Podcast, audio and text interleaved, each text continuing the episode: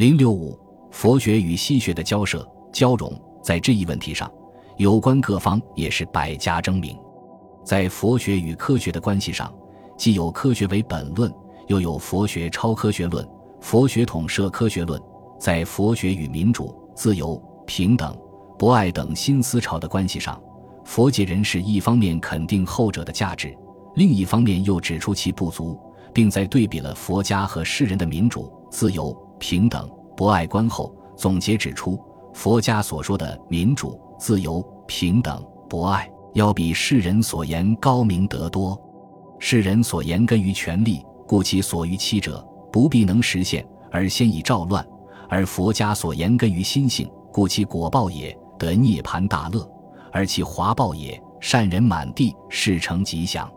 因此，人类要获得真正的现代政治文明和精神文明，只有弘扬佛化，随顺佛心，在佛教与基督教的关系上。当时佛教与基督教基本上是和平相处、各求发展的，但由于双方所处的外在环境相同，内部存在的教徒素质不齐、因人损教等问题相近，所面临的顺应时代、改革图存、振兴自身等任务相似，因而也有所交流，甚至发生争执辩论。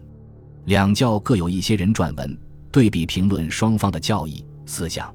总结起来共有四种代表性论点。即佛耶相同论、佛耶相异论、佛耶同义兼具论、佛耶取长补短论。尽管大家意见不一，但有一点是佛界多数人士承认的，即基督教有三个长处值得佛教界学习：不离世间，建设人间宗教，以革命的精神来阐发教义，力行社会慈善公益事业。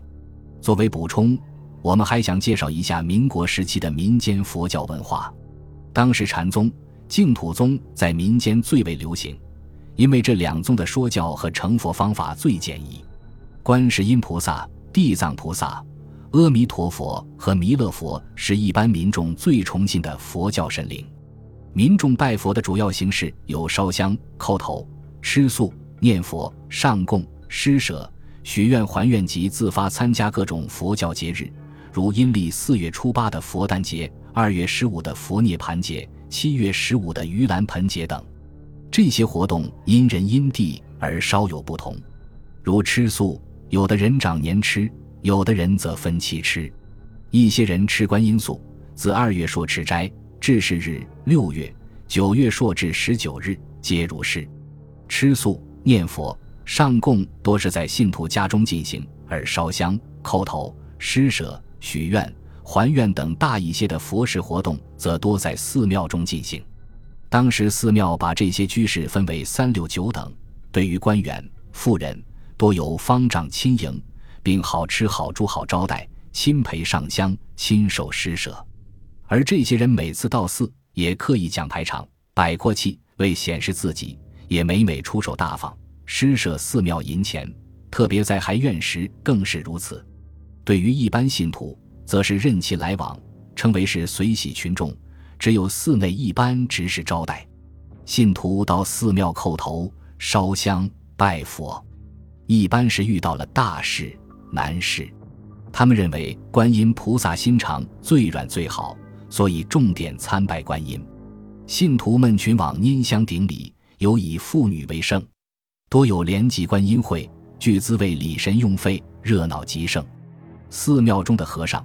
尼姑从事的社会性质的佛事活动，主要是为有钱的信众做水陆佛事，吉祥道场或建王道场，总称水陆道场。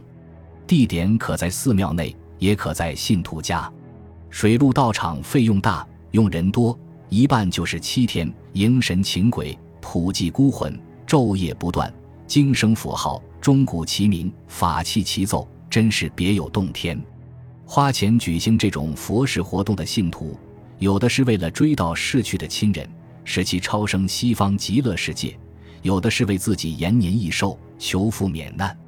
最热闹的佛事活动多发生在佛教节日里，除隆重的纪念活动外，还要举办打七、念佛、念经、拜忏、祝愿等活动。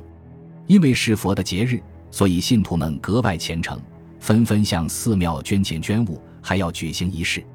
最隆重的仪式叫石供养，又名石献，即献香、献花、献灯、献果、献茶、献宝、献如意、献衣等。其中以献宝为最表诚心，所献之宝既有金元宝、金戒指、金手镯、翡翠饰品、玉石饰品、银具、珍珠、玛瑙等。至于金钱布施就更多了。